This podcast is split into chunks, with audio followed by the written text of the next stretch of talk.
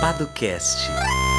E estamos começando mais um Padocast Empreendedor. Aqui é o Henrique Paduan. E aqui é o Lucas Seta. Mais um episódio aí. Uh, primeiro, nós temos que falar de onde nós somos, né, Lucas Seta? Exatamente. Fica à vontade. Ah, sim. É...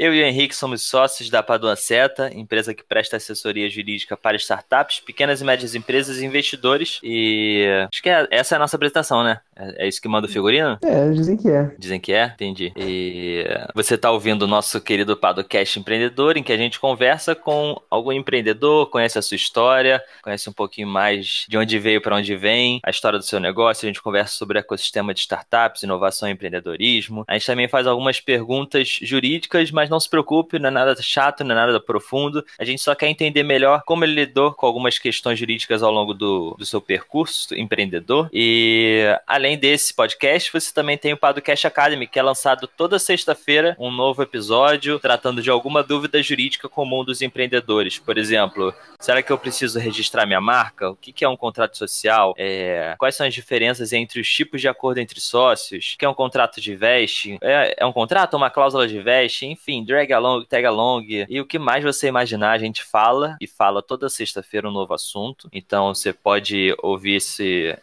o episódio do Padocast Academy também nesse mesmo feed, no Spotify, no Deezer, no Google Podcast, no Apple Podcast. O que mais, Henrique? Bom, em qualquer plataforma agregadora de podcasts, né? É, se não está na sua, mande uma mensagem pra gente. Sim. Mas, em tese, estamos em todas. Né?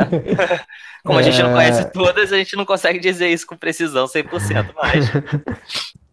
É, e, e, além disso, a gente tem a newsletter semanal, toda sexta-feira, bonitinha na sua caixa de, de e-mails, tratando sobre assuntos jurídicos para o mundo empreendedor, trazendo uma agenda de eventos, dando algumas outras dicas. Então, se você não assina, assina aí embaixo, vai estar o, o link na descrição para o Padlab, que é abre aí barra Padlab, certo? Abre ponto aí barra Padlab. Putz, exatamente, exatamente. Quando você erra, você nunca mais esquece. Então, por isso que você errou aqui, o nosso ouvinte nunca mais vai esquecer. Abre ponto aí barra Padlab. Nunca mais. Excelente. Certo? Uh, a gente tem um outro recado, né? Vai rolar o Startup On aí no Rio, né, Seta? Exatamente. Startup On vai rolar no dia 27 de março aqui no Rio. É um dia inteiro só de palestra, tratando de assuntos para startups, também de mentorias. É, ainda tá para sair quem vão ser os participantes, né? A organização tá um pouco em cima, mas vai dar tudo certo no dia 27 de março, na IBMEC na Barra. Então, é, você pode se inscrever, o evento é gratuito gratuito. Então, evento de dia inteiro gratuito, falando sobre startups, ótimo para quem está em estágio inicial, quer ouvir mais, quer tirar dúvida. Enfim, um excelente evento. Vai ser numa sexta-feira. Se você quiser se inscrever, eu vou deixar o link aqui. E é isso. Não perca. Excelente evento da AB Startups. Boa. Ah, e além disso, semana passada. Semana passada? Foi semana passada. Eu estive. Não sei né quando você está escutando também o episódio, então talvez seja no ano é, passado. Talvez seja nunca, talvez seja há 10 anos atrás.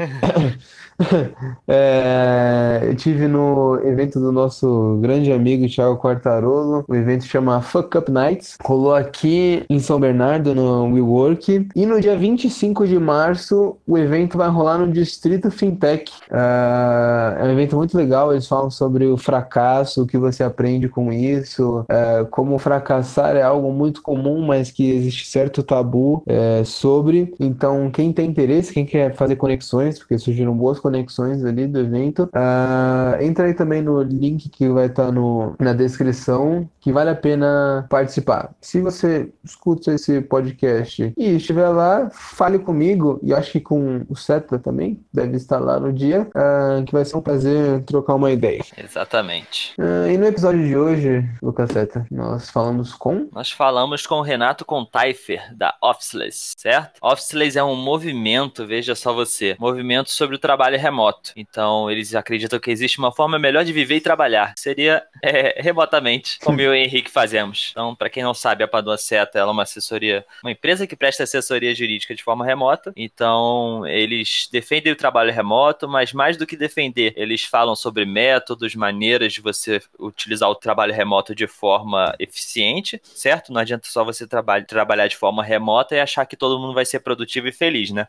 É, o trabalho remoto tem seus problemas, tem seus poréns, e eles aprendem, eles ensinam as pessoas a lidar com esses poréns, com esses problemas. E eles também têm um podcast, o Officeless Talks, que eles falam sobre esses assuntos também. Enfim, é, por exemplo, pô, como é que eu crio uma cultura de uma empresa de forma remota? Poxa, assunto interessantíssimo que eles já trataram em artigos, em podcast também. É, além das questões de ferramentas, qual ferramenta utilizar, Trello, Google Agenda, etc.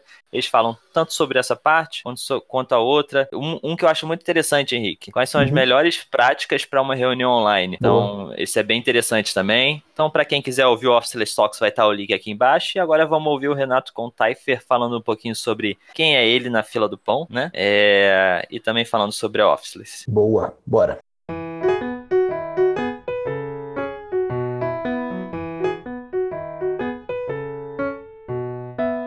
Prazer pessoal, sou Renato Contaifer, mas também sou conhecido só como Contaifer, que é meu sobrenome, porque tem um outro Renato aí na nossa equipe. E eu sou designer de produtos digitais no Startae e no Officeless, né? O Startae é a empresa, um estúdio de design e tecnologia para startups que deu origem ao Officeless. E lá também eu atuo com a facilitação online de grupos, né? De, conduzindo workshops online e também estou sendo responsável pela nossa área de conteúdo, né? Então, a produção de conteúdo que a gente vem tendo também também, com podcast, conteúdos em vídeo e nas redes sociais em geral. Eu tô cuidando dessa parte também. Mas eu costumo me, me apresentar como designer, apesar de que meu sonho era ser músico, eu fiz faculdade de turismo e virei designer. Então, deu uma, uma história um pouco variada aí, mas aonde eu talvez construí aí minha carreira de uma forma mais sólida foi na área de design, trabalhando com produtos digitais de startups. Show, maravilha. Eu queria que você falasse um pouquinho também sobre o podcast da Officeless, né? Que assim, foi como eu conheci vocês, né? E depois acabei entrando no site, eu vi o Instagram e tal, e fui acompanhando. Mas a porta de entrada, pelo menos para mim, foi o podcast. Então, é, conta um pouquinho sobre é, o podcast de vocês e o que, que a Officeless faz, enfim. Eu vou voltar um pouquinho atrás só para dar um contexto dessa história, sem me prolongar muito. E o Officeless surgiu através do Startae, né, que é a nossa outra empresa. Os sócios do Startae já começaram a trabalhar remotamente em 2008 e eles moravam na Austrália e trabalhavam para uma empresa dos Estados Unidos, então desde lá já tendo contato com essa cultura remota. Eu comecei a trabalhar remotamente em 2010, mas ainda não junto com eles, né, em uma outra jornada e quando eles voltaram para o Brasil, né, surgiu a ideia de, de abrir o estúdio e começar a trabalhar com, com as startups e a, a empresa surgiu em Brasília, né? Os, a gente é de Brasília, né? Tanto os, os, os sócios do Startae, eu também sou de Brasília. Atualmente estou morando aqui no Nordeste, eu digo que eu estou numa jornada aí semi-nômade, estou morando em João Pessoa aqui faz um ano. E surgiu lá em Brasília, mas como a gente sabe, o mercado em Brasília, né, principalmente tra querendo trabalhar com, com tecnologia, com produtos digital, o mercado ainda é muito voltado para o governo. E na época não era o, o público que, que, a empresa pretendia atuar, né? Estava querendo realmente trabalhar com empreendedores, com startups e seria muito difícil ficar restrito ao mercado local. E aí, dentro dessa proposta, o Startup já surgiu sem escritório, né? Então a empresa começou num café de um shopping lá em Brasília, no, numa livraria de um shopping. Então o pessoal ia para lá todo dia 10 da manhã saía 10 horas da noite, se instalou mesmo ali nesse, nesse café. A empresa começou ali bem nessa pegada mesmo de, de startup, de validar se aquilo ali ia fazer sentido, né? O modelo de negócio que o pessoal estava querendo colocar para rodar, até para validar a própria relação entre os sócios, como é que ia ser isso, né? Então foi um pouco contra aí, né, o caminho natural de quem abre uma empresa. Existe ainda esse sonho do escritório, né? Ah, vou montar um espaço todo bonito e tal para receber uhum. os clientes, impressionar o pessoal. Então foi um pouco contra isso, já abriu a empresa já remotamente, né, com todos os fluxos fluxos no ambiente digital. E desde a primeira contratação do, do Startae já foi aberto para o Brasil inteiro. E a primeira contratação foi um profissional de Campos dos Goitacazes, no interior do Rio. E a partir daí a empresa já começou a funcionar de uma forma distribuída. Depois de um tempo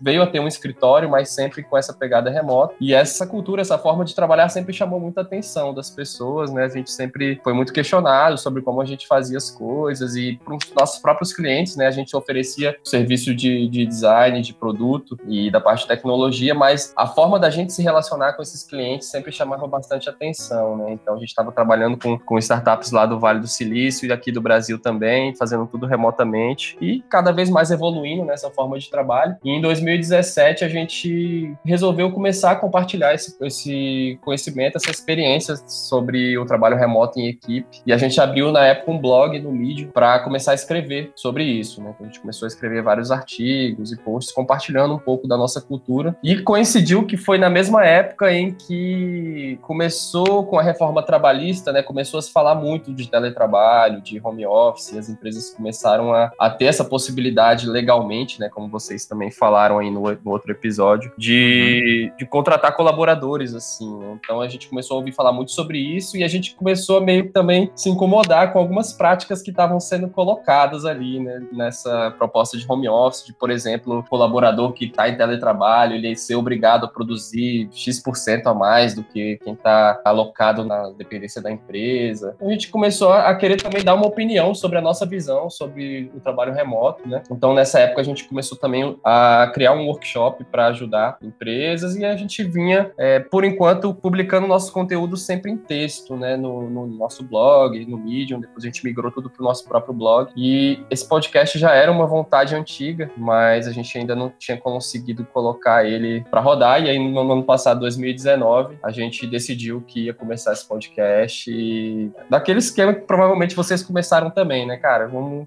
A gente não tem muita experiência, nem muitos equipamentos, o setup bem simples ali, mas o conteúdo é o que importa aqui. Vamos começar a soltar. Então. Foi exatamente assim com a gente.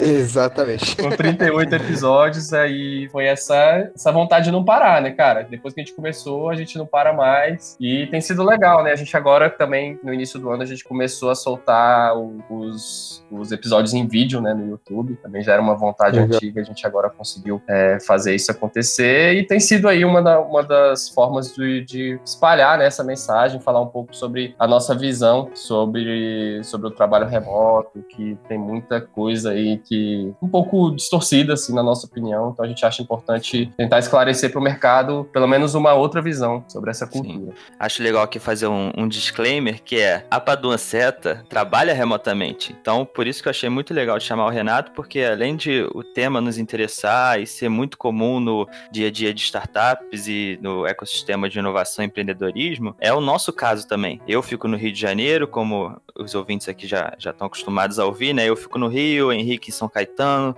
a gente tem a Alexia que fica aqui no Rio também, mas não fica, a gente não, não trabalha necessariamente junto, e a gente ainda tem a Larissa que fica em São Bernardo do Campo, então é, tá todo mundo espalhado, ainda que próximo, mas assim, cada um, né, trabalha ou no, na sua casa ou num café, né, que, que é interessante isso também, né, as pessoas pensam em trabalho remoto, elas pensam, às vezes, automaticamente em home office, que não necessariamente é verdade, né, então a gente tem essa, essa liberdade de trabalho e a gente teve que montar toda a operação da, da Padua Seta pensando nisso, né, em, nossa, se o Henrique quiser trabalhar é, no meio do mato e ele tiver internet, ele pode, então assim, é, é, é, tá valendo, então é, achei isso muito legal e, assim, uma coisa que eu gostaria de ouvir de você. Toda e qualquer empresa pode implementar trabalho remoto ou você acha que depende da atividade, nem todas as empresas conseguem, ou depende muito da, da cultura, de como as pessoas veem o trabalho? O que, que você acha? Legal. Bom, tem alguns pontos aí. É, em primeiro lugar, a gente costuma dizer que o trabalho remoto não é tudo ou nada. Realmente tem alguns tipos de atividades que elas têm, por natureza, elas são presenciais. Então, se você, sei lá, é um sushi man, você tem que preparar ali um, uma, um jantar para alguém, você provavelmente. Quem sabe um dia, né? Quem sabe um dia. Por enquanto, você não consegue fazer isso remotamente. Mas um restaurante, por exemplo, ele tem uma parte também mais, mais administrativa, mais operacional. Então, em alguns casos, uma, algumas áreas né, já podem estar elegíveis às áreas onde, se você trabalha muito tempo de frente para uma tela, tem grandes indícios que você pode trabalhar remoto de alguma forma. Então, a gente costuma dizer isso, né? Que nas empresas de tecnologia já é mais comum serem, inclusive, totalmente remotas, né? Como também a de vocês, que no caso não é de tecnologia em si, mas vocês já conseguem operar é, de uma forma remota. A gente também diversas startups, mas algumas outras atividades elas podem ser parcialmente remotas, né? Uma parte das atividades não dependerem, quando a gente fala remoto e quando a gente fala de officeless, né? Já fazendo esse link aí com o nome, é a não dependência do escritório, né? Não tem problema nenhum ter um escritório, a gente não é contra o escritório, mas é a não dependência, né?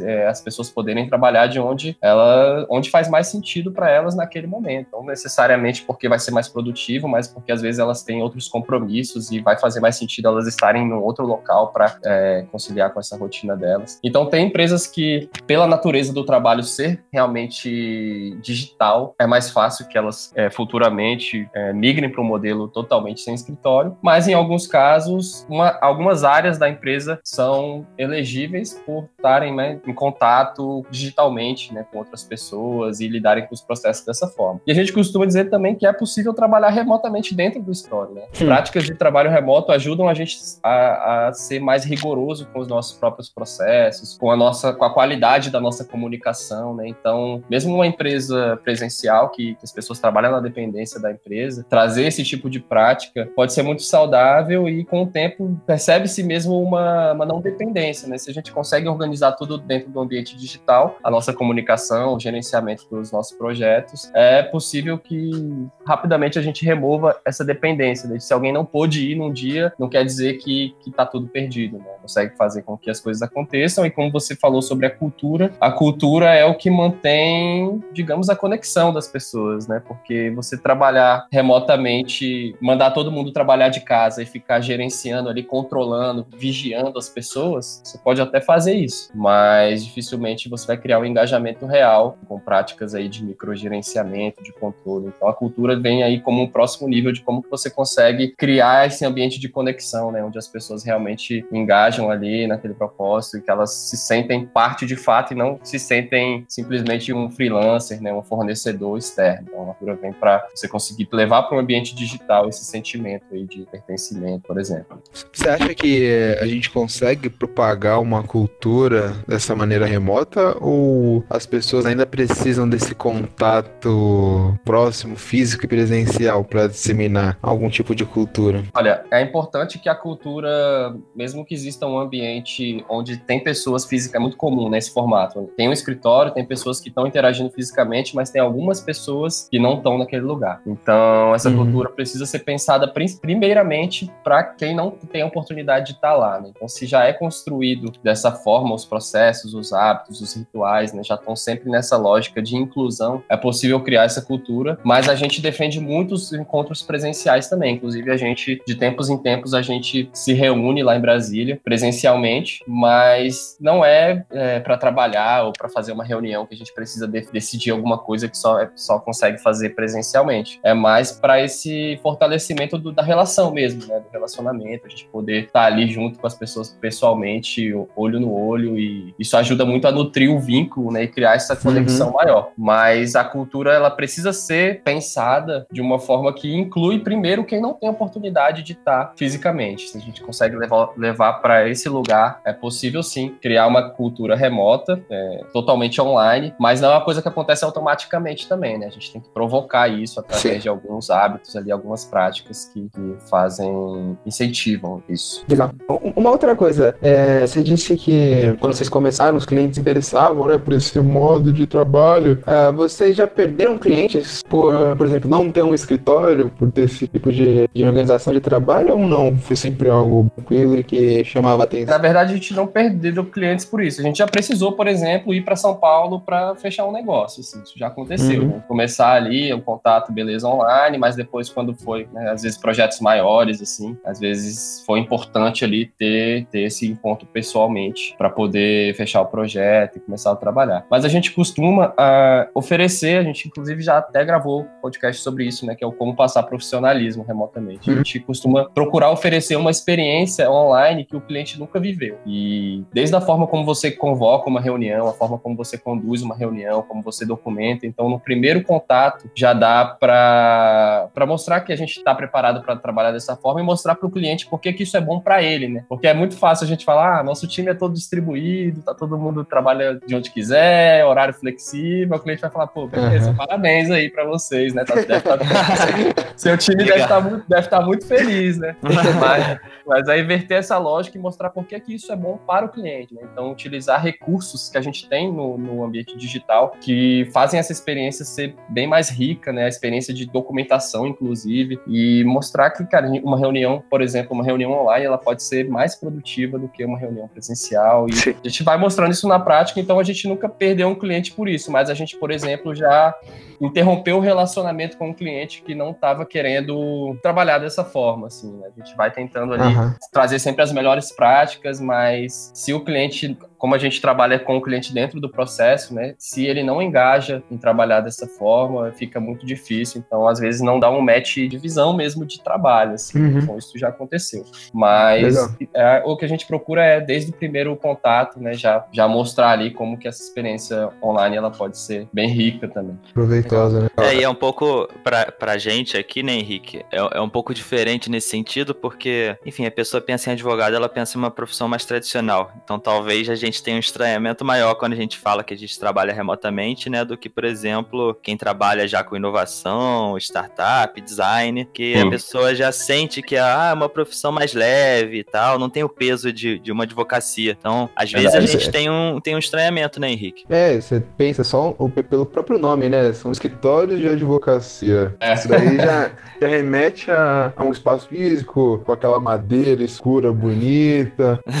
um monte de livro. É, é, então. Eu, eu, nem gosto de, de nos denominar como um escritório de advocacia, e sim como uma empresa que presta serviços jurídicos para desatrelar essa ideia de mais tradicional e de ter um espaço físico propriamente dito. Muita gente chega, ah, onde é que fica o seu escritório e tal. Aí a gente tem que ir desenvolvendo saídas para isso, né? Que foi o que o Renato falou. Com certeza vocês estão aí, de certa forma, pelo menos aqui no Brasil, né? De certa forma, aí na vanguarda dessa, desse posicionamento. A gente recebe muitas mensagens sobre isso, né? Ah, beleza, trabalho remoto é para aquele programador que fica de cueca trabalhando em casa lá de madrugada, né?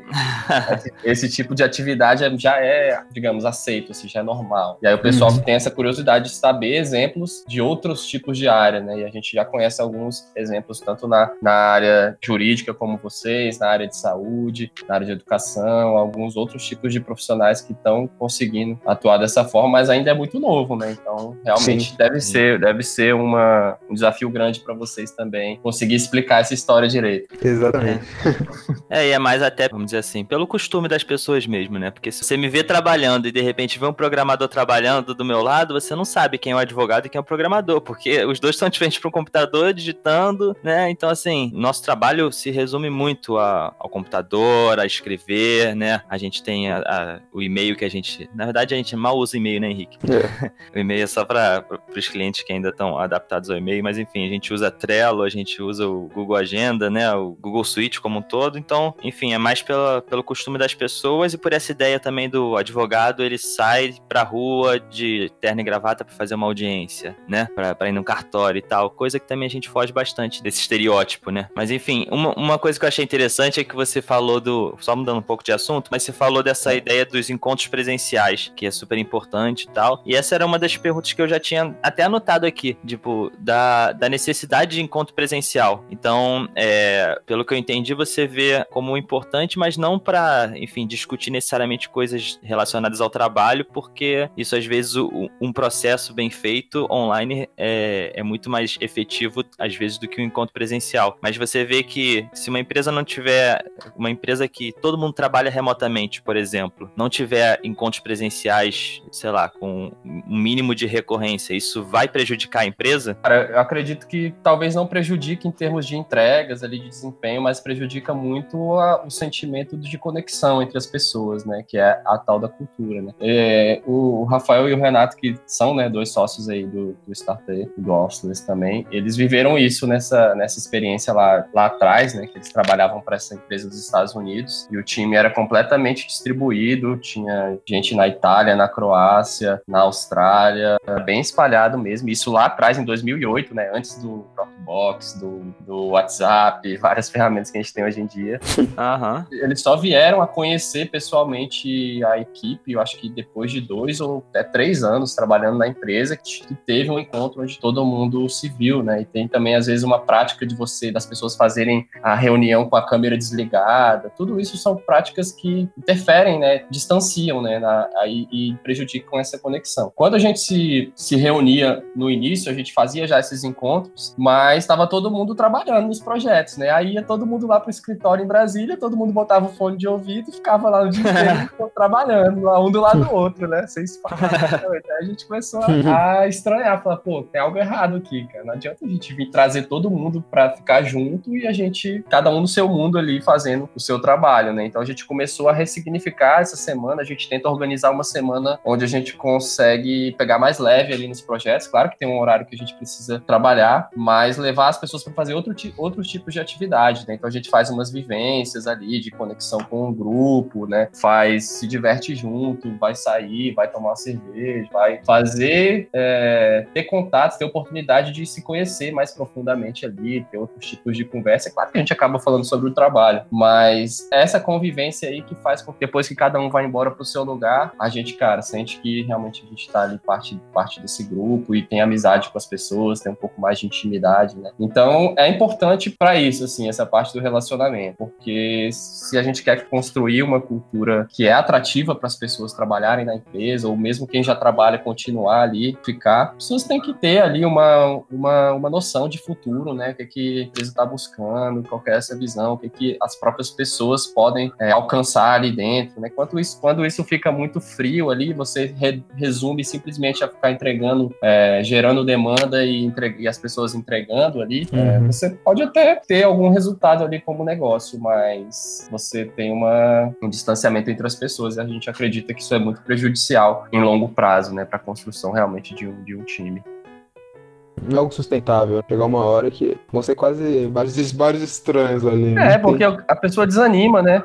Tem gente, que, tem gente que é antissocial mesmo e não se importa, né? Ah, eu só quero fazer meu trabalho, eu não quero ligar a câmera, eu não quero ver ninguém, eu só quero fazer, escrever, escrever meu código aqui e mandar. Beleza. Mas a médio prazo, quem tem um profissional remoto, ele pode sofrer essa, essa questão do isolamento mesmo, né? Então, essa, essa necessidade de, de estar em, em, contato maior com as pessoas. Então, é, é, papel da empresa propiciar isso aí de alguma forma. Mesmo que, que online também, nem sempre a gente também tem oportunidade oportunidade de ficar viajando todo mundo, mas é essencial aí para que seja sustentável, como você falou. É, tirando aqueles casos em que o do, do cara do sushi, é, que a pessoa precisa de fato estar ali, é, é que eu fiz uma pergunta reversa, né? Normalmente alguém te perguntaria, por que não ter um escritório, né? A, a pergunta é, por que ter um escritório? É. Você vê um sentido de, de se ter um, esse espaço uh, nos dias de hoje, tirando aqueles casos, né, que você necessita Cara, se a gente tem boa parte dos colaboradores estão na mesma cidade, pode ser interessante você ter um, um, espaço onde as pessoas podem escolher trabalhar de lá. Porque essa questão do home office, né, de limitar o trabalho remoto ao home office, para algumas pessoas é desesperador você precisar trabalhar de casa. Ah, pelo Deus me livre, trabalhar de casa, Sim. tem criança, cachorro, gente passando, gritaria. É... A pessoa às vezes não, não tem um espaço apropriado para aquilo. Então, se a empresa tem um escritório, uhum. tem um, um espaço ali na cidade que seja, sei lá, facultativo para quem precisar utilizar, é legal, um espaço de convivência, porque é a questão de você ter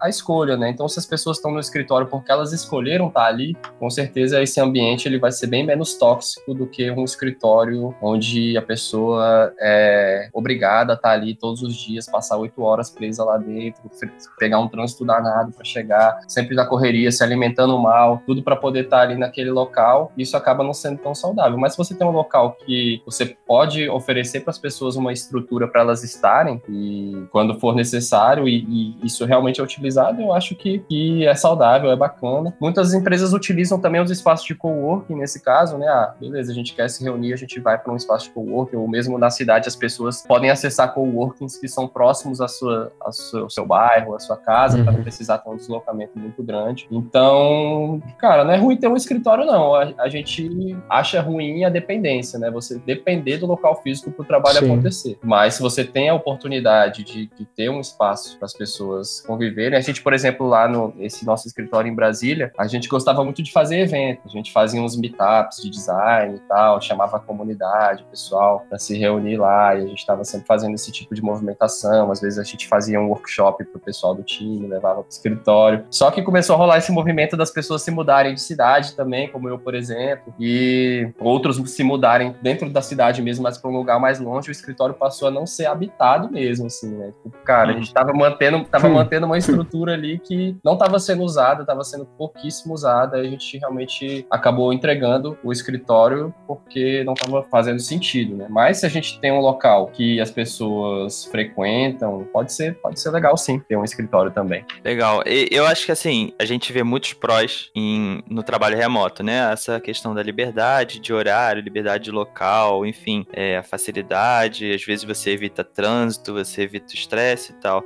Agora, o que que você vê de, ao longo desse tempo aí, o que que você viu de, dos contras do trabalho remoto, né? Um, acho que você já falou, que é essa questão, né, às vezes de é, uma solidão, tem gente que precisa mais de um espaço físico, de contato com as pessoas. Quais seriam os outros contras que você vê para o trabalho remoto? Cara, eu acho que é importante que a empresa tenha essa preocupação aí de envolver as pessoas, porque quando cai numa rotina muito automática, simplesmente de ficar entregando ali tarefas, entregando tarefas, isso acaba sendo ruim porque as pessoas não têm uma perspectiva do, do que está acontecendo, não sabem nem o motivo pelo qual elas estão fazendo esse trabalho e, e, é muito fácil ter um desengajamento. Então isso, isso aí talvez seja não contra, mas um desafio muito grande, né, que é criar o engajamento uhum. das pessoas, porque não é como eu falei, não é algo que acontece automaticamente. É preciso estar tá ali criando práticas que ajudam isso a acontecer. É, tem essa parte também do essa parte mais em, em, nível pessoal, né, que eu acredito que existem formas também de, de contornar. E são pessoas que, por exemplo, não suportam trabalhar de casa, mas podem trabalhar de outros lugares e pessoas que acabam também caindo numa rotina de trabalhar demais, né, porque é, é difícil você se desligar do trabalho, porque o trabalho quando você trabalha, uhum. mesmo que não em casa, mas você trabalha no ambiente digital, tudo vai estar ali no seu celular o tempo todo, vai estar o trabalho está acontecendo o tempo todo. Então, se você tra trabalha com pessoas que estão em outros fusos horários, enquanto você está dormindo, tem uma galera trabalhando, se comunicando, o trabalho ele não para na empresa tempo hora nenhuma. Então, essa, esse desafio também de conseguir desligar, né? entender a hora, não, eu vou fazer isso aqui, depois disso aqui eu vou fechar meu computador e acabou por aqui. Então, é uma dificuldade também comum, né, de pessoas que estão começando a trabalhar nesse formato, de às vezes, é até contraintuitivo, né, que às vezes os líderes, a, a, grande preocupação deles é se as pessoas vão trabalhar sem serem supervisionadas. Mas o que acontece é muitas vezes as Sim. pessoas trabalharem até demais, e aí já vem problemas aí como burnout e, e vários problemas decorrentes da, da, gente não se desconectar nunca, né, o celular tá ali e tá tudo acontecendo, e como é que a gente faz para conseguir realmente separar ali o horário onde a gente consegue consegue ficar ou focado no nosso trabalho individual ou então com horário não é de trabalho. É uma, é uma dificuldade grande, mas que a gente está vendo que existem formas de, de contornar e é importante a empresa também tomar a frente disso, né? Não deixar simplesmente para as pessoas se virarem ali. É, cara, eu acho que é isso. Assim, as outras questões de, de, de, distanciamento com clientes, a gente também costuma visitar os clientes, né? Assim como a gente faz um encontro presencial com, com o time, também é uma prática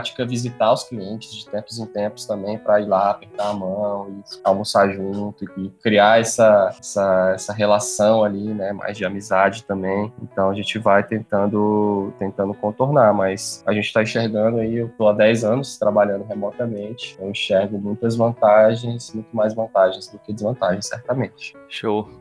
A, a empresa, você acha que a empresa tem que dar algum tipo de treinamento para a pessoa uh, conseguir desenvolver o trabalho remoto? E aí, aí a segunda pergunta, esse treinamento ele é remoto ou ele é presencial? Cara, no nosso caso, o treinamento que a gente dá é totalmente remoto e a gente traz as pessoas de, de, realmente para a experiência do, da colaboração online. Uhum. Então é importante que não, não necessariamente que de cara você coloque a empresa inteira, mas pelo menos os líderes e gestores gestores, né? O nosso treinamento principal do Office, é, ele é mais voltado para gestores mesmo, para liderança, que é geralmente quem leva essa cultura para a empresa, né? Então, muitas vezes o, o gestor uhum. ele faz o treinamento numa turma aberta, onde tem pessoas de diversas empresas, e ele vai levando a cultura para lá. E num determinado momento ele traz, ele traz a equipe inteira para fazer um treinamento de, é, em company mesmo para eles. Ou tem algumas empresas que já chegam, não, já quero treinar minha equipe inteira aqui, já trazer. Mas essencial é que as lideranças lideranças é, vistam essa camisa. Né? Não tem como fazer uma mudança cultural numa empresa sem que os, digamos, cabeças ali estejam engajados nisso, porque o trabalho remoto ele escancara a cultura da empresa. Então ele deixa transparente tudo uhum. como que funciona, se é uma cultura de controle, se é uma cultura de poder ali, né? Aquela relação de poder vertical, tudo isso vem muito à tona. Então é importante mudar a forma como a gente enxerga o trabalho. Inclusive a gente é um pouco contra a questão do. Eu sei que pode ter as questões, podem ter as questões jurídicas também legais que vocês entendem melhor, mas o ponto de ponto virtual, né? Você vigiar quantas hum. horas as pessoas estão trabalhando e estão em frente ao computador. No trabalho remoto a gente a gente acaba priorizando trabalhar mais por objetivos. Então cada projeto ali, cada área tem os seus objetivos, as suas metas, sabem o que estão buscando e as pessoas vão se organizando para ir fazendo isso acontecer dentro do, dos combinados ali, né? Então a gente tem um horário diário em que a gente vai se falar, então todo mundo fica, fica online nesse horário, mas acaba sendo, sendo um, um pouco mais livre para respeitar ali que as pessoas tenham controle sobre a sua própria rotina e tenham, é, tenham essa autonomia. Isso aí é, é importante para que haja esse engajamento, né? Que as pessoas, ninguém quer ser vigiado, né? uhum. né? Então você trabalhar em casa e, por exemplo, ter softwares que ficam tirando print da sua tela para saber o que você está fazendo no computador, ou reuniões de, em cima da hora ali que as pessoas te chamam para saber o que você está fazendo, ou alguém que fica te perguntando o tempo todo o que você está fazendo. É um tipo de gestão que não funciona no trabalho remoto. Então é importante que quem vai liderar uma equipe remota passe sim por alguma capacitação para entender quais, quais são as regras do jogo nesse formato, né? Que elas realmente mudam um pouco, a forma da gente se comunicar também acaba mudando. Legal. E falando de, desse, dessa questão desses treinamentos e tudo mais, eu vi que vocês na Officer já fizeram um trabalho com o STF, o TCU. Eu achei interessante porque justamente vai um pouco de encontro com a nossa área, que é uma área muito tradicional. Então, se você puder contar um pouquinho de qual foi o trabalho que vocês fizeram com eles, ou contar um pouquinho de como é que foi essa experiência, se teve muita dificuldade, né, por se tratar de uma área tradicional, como é que foi? Legal. Então, assim, para nossa para nossa surpresa, né, o TCU, por exemplo, é o dentro do serviço público, é o órgão que está mais avançado com relação ao teletrabalho. Tem pessoas lá em teletrabalho uhum. desde 2006, parece coisas desse tipo, assim. Então, é, eles já vêm com essa prática em algumas áreas e foi crescendo, né? Cada vez mais aí o, o dentro do governo federal, principalmente, está tá sendo trazida a possibilidade de teletrabalho e isso foi gerando essa, essa necessidade de mudança cultural também, porque como você falou, por ser por serem estruturas tradicionais, eles, elas ainda estão é, rodando com base em controle da presença, né? Muito comum, né? O controle da presença das pessoas e tudo. Não, não, não é um lugar onde as pessoas estão acostumadas a trabalhar por objetivos, por resultados e tudo mais. E, cara, para nossa surpresa, é, o pessoal já estava bem avançado até e a gente acabou ajudando mais nessa parte um pouco cultural, um pouco ferramental também. Existe também dentro do, do serviço público restrições, né, de ferramentas. Nem todas as ferramentas podem ser contratadas, porque uhum. existe toda uma burocracia para você implementar uma ferramenta de trabalho lá dentro, mas a gente conseguiu trazer bem para eles os fundamentos, né? O TCU já foram três turmas que a gente que a gente já treinou, trazendo os fundamentos, né, da colaboração online, da gestão. Foi bem legal o resultado. E no STF a gente também treinou uma área lá que acabou se tornando um case dentro do, do tribunal, que é uma área mais voltada para até produtos digitais assim. E eles começaram como um projeto piloto lá dentro. E aí muita coisa tá, tá sendo espelhada com base, com base no sucesso aí desse projeto. Então, assim, o governo, o teletrabalho está rolando e muitas vezes de uma forma um, um pouco cautelosa, assim, né? justamente ter todas essas restrições e tem uma parte de segurança da informação também que é muito crucial, assim, lidar com informações sensíveis no ambiente digital às vezes é uma barreira também para empresas muito grandes ou para o próprio governo, mas está acontecendo essa movimentação e tem bastante, bastante gente gente no regime de teletrabalho. E, assim, para nossa surpresa, o pessoal já estava, já tá se virando lá com o que tem, né? A gente ajuda a trazer mais essa visão aí da mentalidade, né? de tratar quem está remoto como prioridade, trazer os processos pro, pro ambiente digital em primeiro lugar e ensinar sobre reuniões, né? Porque é um local, assim, digamos, que ainda tem muito vício de reuniões, de dependência de reuniões, reuniões longas e produtivas. E a gente também traz no treinamento essa parte sobre, sobre as reuniões, né? Como que a gente, através do trabalho remoto, ressignifica um pouco as reuniões. Então, foi trazendo um, uma mudança e as pessoas, a gente recebeu relatos, inclusive, de pessoas que começaram a ficar aliviadas porque sentiam uma culpa danada, né? De, de trabalhar ali de casa e tal, e fazer o trabalho daquela forma e achar que aquilo ali poderia ser mal visto até, né? Porque é um, um, um local de trabalho muito voltado ainda à presença física e a gente foi trazendo isso, as pessoas começam a se sentir também acolhidas, né? De ver outros casos ali acontecendo, de ver que, que essa transformação ela pode ser suave também, ela não precisa ser brusca. Então, o que, que o que acontece, na, o que a gente tem percebido que acontece no, no governo federal é, são projetos pilotos, né? Começam de uma forma um pouco mais isolada ali, para em caráter de teste, e a partir dali eles vão espalhando para outras áreas. Show. É, e você comentou sobre ferramentas, né? Acho que quando se fala de trabalho remoto, as pessoas adoram saber sobre ferramentas, então acho que isso é comum, né? É, às vezes a gente vê um vídeo no YouTube e a pessoa sempre pergunta: pô, você filmou com qual câmera? E a é. gente sempre ouve a resposta parecida, né? Ah, não, não importa a câmera, importa a história que eu vou contar. Acho que dá para fazer um paralelo um pouco com o trabalho remoto, não sei se é muita viagem, mas a ideia é de que não importa muito a ferramenta, eu já vi vocês falando isso tanto no, no podcast quanto em alguns artigos que, olha, não importa muito a ferramenta se você não vai saber o que fazer com ela, né? Porque às vezes a pessoa se preocupa muito com a ferramenta ou as ferramentas e acaba criando mais barreiras do que ajudando quem trabalha remotamente. É, como é que Boa. você vê essa questão das ferramentas e é, depois, enfim, também você pode até contar um pouquinho sobre quais vocês usam, já que as pessoas gostam tanto de saber é, quais ferramentas vocês usam e tal, mas falar um pouquinho também sobre usar ferramentas, enfim. O que, que você acha sobre hoje, isso? Hoje, hoje a questão das ferramentas é um pouco diferente da que a gente tinha lá atrás. Lá atrás a gente não tinha muitas ferramentas, então a gente tinha que ficar garimpando ali para encontrar formas de fazer, né, o que a gente precisaria, precisava fazer, fazer isso online. Hoje em dia já a questão é inversa. A gente tem tanta ferramenta que o desafio é escolher ali tanta coisa que a gente tem, o que, que a gente vai usar, o que, que a gente não vai.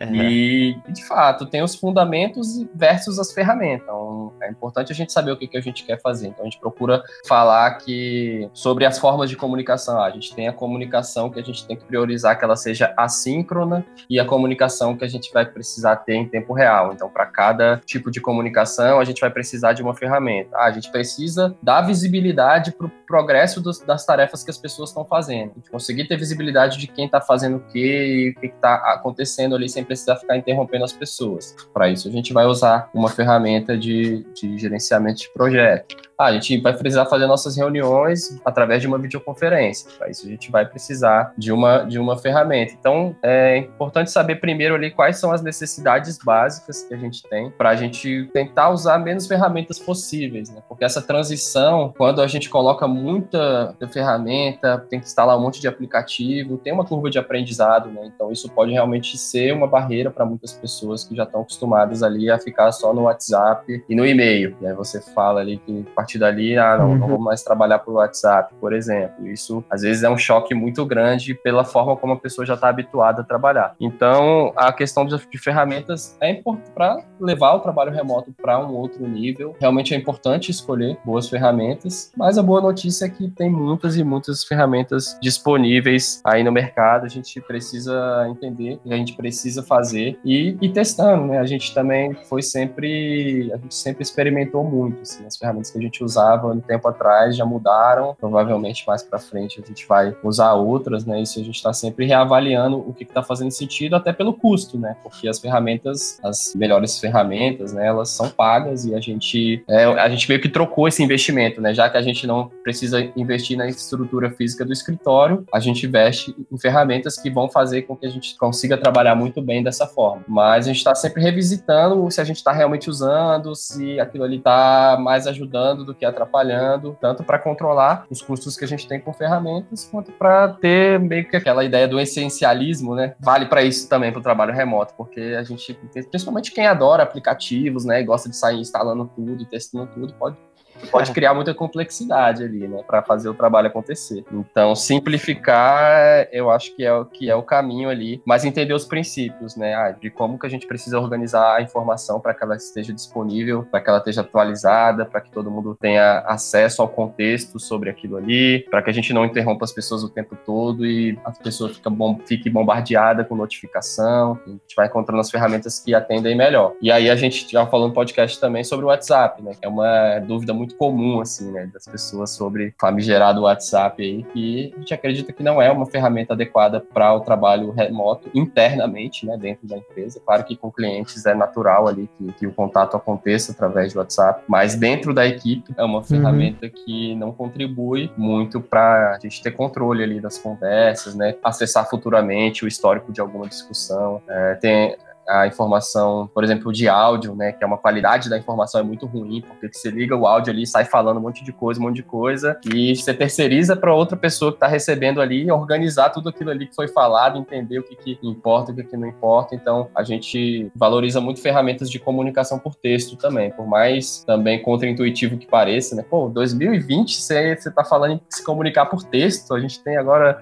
áudio, vídeo o tempo todo, né? Vídeo chamada, e a comunicação por texto texto ela nos força a ter uma qualidade melhor na, na, nossa comunicação, né? A gente escreve, a gente lê o que a gente escreveu, a gente edita ali, elabora um pouco melhor para que aquela informação seja bem passada e que ela seja acessível no futuro também, né? Você pega, por exemplo, pegar um histórico de áudio no WhatsApp, você quer recuperar alguma informação ali de um mês atrás no histórico de áudio, vai ser muito difícil você encontrar, né? Então tem algumas coisas assim que é pro, pro bem aí de todo mundo, a gente ser um pouco, digamos, chato, assim, rigoroso com o uso das, das ferramentas. E aí, falando sobre o que a gente usa, a gente usou por muito tempo o Slack como, como nosso, digamos, escritório virtual. E o Slack, na verdade, a gente começou a usar lá atrás, acho que em 2015, no começo, assim, da ferramenta. E foi realmente uma, uma revolução lá na época, né, para quem estava acostumado a trabalhar por e-mail. E o Slack foi nosso escritório virtual por vários anos, até que a gente começou a perceber que não estava sendo muito legal, porque o Slack, querendo ou não, ele é um chat, né? E você tocar Sim. uma empresa, um negócio através de um chat, é insano, assim, né? Você não consegue ter, ter organização ali de cada discussão separadamente, de forma assíncrona, né? Porque se você passa, se você trabalha por Slack e você, sei lá, passou um dia fazendo um trabalho mais individual ali durante seis horas, sem olhar nada, quando você volta, tem tanta bolinha vermelha que você já fica desesperado, que você perdeu muita coisa que aconteceu e você tem que ficar scrollando aquela timeline ali de chat para ir pegando os pedaços, né, do que foi falado ali tudo. Então é uma comunicação que ela serve mais para comunicação imediata ali em tempo real. Mas a gente viu que estava trazendo muita ansiedade ali, né, pro time, a informação não estava organizada, a gente estava tendo dificuldade de se comunicar por, por assuntos mesmo, né, isso, e a gente acabou é, migrando pro Basecamp, que a gente é um pouco suspeito para falar porque o Basecamp é uma grande referência no trabalho remoto, né, então digamos que a bíblia do trabalho remoto, o livro Remote, foi escrito por eles, uma galera que tem uma opinião muito forte assim sobre a cultura do ambiente de trabalho, né, e trabalham remoto e tem uma filosofia de trabalho remoto que eles conseguem refletir na, na, na ferramenta que eles construíram, né? Então, uhum. no Basecamp, por exemplo, você não consegue ver se a pessoa está online ou não. Não tem aquela bolinha verde e a bolinha vermelha. E para muitos isso é motivo de desespero, e para eles já, já tem um motivo por trás, né? Essa filosofia da empresa calma, né? Não, a gente não quer ansiedade, a gente quer que o trabalho aconteça de uma forma calma. E lá a gente conseguiu eliminar algumas ferramentas, né? Então, a gente gerencia os projetos por lá, a gente se comunica lá de forma assíncrona, lá também tem chat que a gente se comunica de tempo real. O Basecamp é o nosso escritório virtual. Para videoconferência a gente usa o Zoom, a gente gosta bastante por várias funcionalidades que ele tem, de videochamada, de gravação das videocalls, ele funciona muito bem no celular também, é muito estável assim, não fica caindo, né? A gente tem recursos inclusive de separar pessoas em salas diferentes, e é muito legal quando a gente está fazendo a facilitação de grupos, assim, workshops online online, então dá para fazer muita coisa. A gente gosta muito do Zoom. A gente usa uma outra ferramenta que é muito legal para colaboração visual, que é o Mural, ou Miro, né, em inglês. E é um quadro branco virtual, onde todo mundo colabora ali junto, consegue embedar qualquer coisa. Então, às vezes, quando a gente está fazendo uma reunião, a gente colabora visualmente por ali também, já vai documentando, de certa forma, o que a gente está falando, e a gente utiliza também nos workshops. Fora isso, o Google Apps aí, né, Google Docs e Spreadsheets aí sempre, né, uma forma essencial para a gente ter a colaboração em escrever de uma, de uma forma colaborativa, né? O Google Docs é muito bom. As planilhas também, a gente tem ali as planilhas, digamos, vivas, né? Não estão não, não tão na mão de ninguém, elas estão na nuvem, então a gente consegue trabalhar bem dessa forma. É, Dropbox a gente utiliza também para armazenamento de arquivos. É basicamente isso. Aí tem as ferramentas mais específicas, né? Dos times de design, a gente usa o Figma, ferramenta colaborativa uhum. sensacional, aí parte de desenvolvimento já vai ter lá GitHub, outras ferramentas mais específicas, mas o, o Basecamp é o coração do, do nosso escritório virtual atualmente. Show, perfeito. Já queria agradecer desde já é, pela participação. A gente está encerrando aqui, né? Queria também convidar todo mundo que está ouvindo para ouvir o Officeless Talks, certo? Isso aí. Estamos em todas as plataformas de podcast e agora a gente também está com o podcast em vídeo no YouTube. Sai toda quarta-feira um novo episódio e a gente também está com outro projeto no YouTube que são é, as lives mão na massa, porque o nosso podcast acaba sendo um conteúdo mais de opinião, né, sobre vários aspectos do trabalho remoto. E a gente estava sentindo a necessidade de ter também um conteúdo mais prático, mais mão na massa, no nome disso. E aí toda, toda quinta-feira, às 17 horas, às vezes a gente faz uma live no YouTube, compartilhando a tela mesmo e mostrando como a gente trabalha, né? Como a gente faz algumas coisas ali utilizando as ferramentas. Então, é bem legal. E no mais, o site do Officeless, né? Officeless.cc. Lá tem uma série de materiais, e-books é, e conteúdos do nosso blog sobre o trabalho remoto. E temos também um mini documentário que chama Remote First, que ele, através do do, nosso site lá, dá para encontrar também esse documentário e assistir. Então, bastante conteúdo sobre trabalho remoto. Estamos também nas redes aí, no LinkedIn, no Instagram, e querendo falar com a gente, é só chamar. Hum. Cara, eu vou, eu vou indicar aí o, esse livro que eu até citei, né, que é, é considerado aí a bíblia do trabalho remoto, que é o livro Remote, né, que é escrito pelo Jason Fried, lá do Basecamp. É um livro que só tem em inglês, mas vale muito a pena para quem quer se inteirar melhor, né, em como funciona essa cultura de trabalho, né, e não só como fazer em si, mas o que está por trás aí dessa visão. E, inclusive, a gente tem um episódio lá no, no podcast do ResuCast, Resu de Livros. A gente participou de um episódio lá falando justamente desse livro, como dica aí. Não só o Remote, mas todos os livros escritos aí pelo Basecamp. Tem também o, o Rework, esse foi traduzido em português, ele chama Reinvente Sua Empresa e traz uma visão aí bem, bem diferente aí, inovadora de como lidar com, com os nossos negócios aí. Então fica como, como recomendação pro pessoal é, consumir esse conteúdo e aprender mais sobre o que a gente está falando. Show, maravilha.